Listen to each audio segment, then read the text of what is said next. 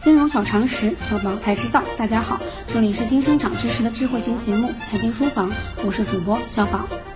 一直以来，银行理财一直以百分百安全标签集万千宠爱于一身，银行保本理财等于安全理财，基本成为了大部分人的共识。但今天，小宝要告诉您的是，银行理财要打破刚性兑付，不再保本了。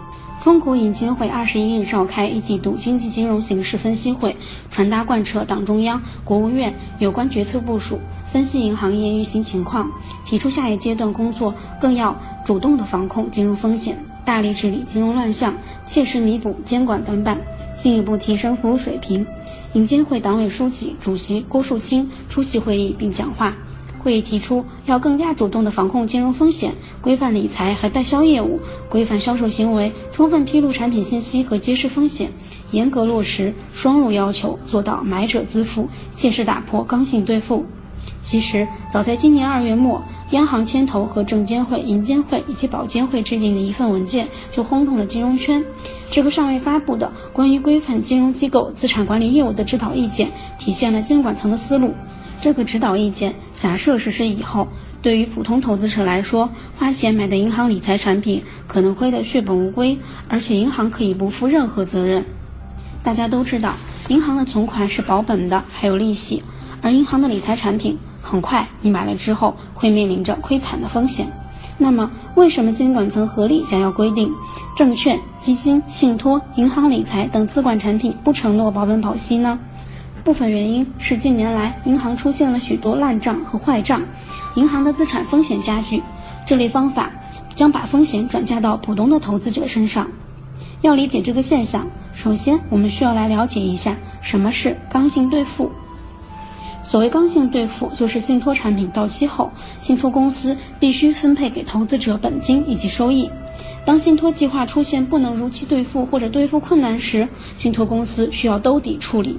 事实上，我国并没有哪项法律条文规定信托公司进行刚性兑付，这只是信托业一个不成文的规定，并不能落入合同中。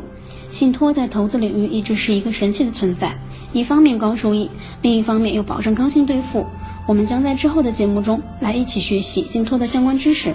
其实，信托的刚性兑付来源于信托牌照的珍贵。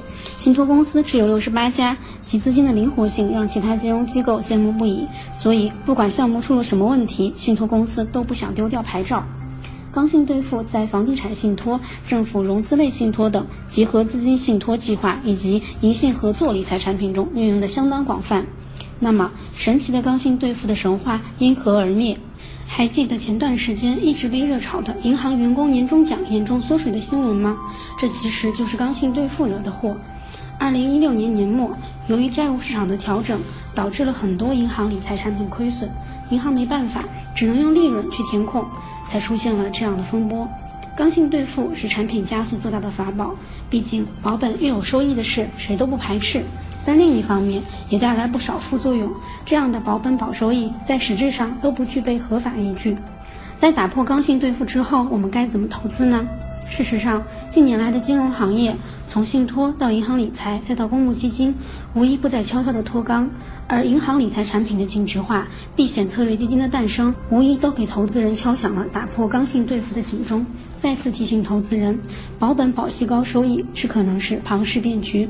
以下几个投资小建议供大家参考：第一，充分识别产品风险，特别是高收益产品；第二，优选有实力靠谱的机构。一个实力雄厚的机构，往往能较为及时、较好的应对风险。做好产品信息披露及存续跟踪，尽力保护投资者的利益。第三，主动提升自身专业水平，不盲目依赖管理人，刚兑打破投资者回归、买者自负。如今风险事件多发，优质资产难寻，对投资能力要求也越来越高，投资者应主动提升自身的专业水平。结合自身的风险承受能力，做好资产配置。刚性兑付的打破，提醒着投资者要学会自己承担投资风险。大树底下好乘凉的时代正逐渐远去，未来信托、债券、理财产品等或许都会逐渐取消刚性兑付的承诺。但只要我们掌握有效的投资方法，把资产进行合理的配置，也能够实现保本增值。以上就是今天的内容，我们下期节目再见。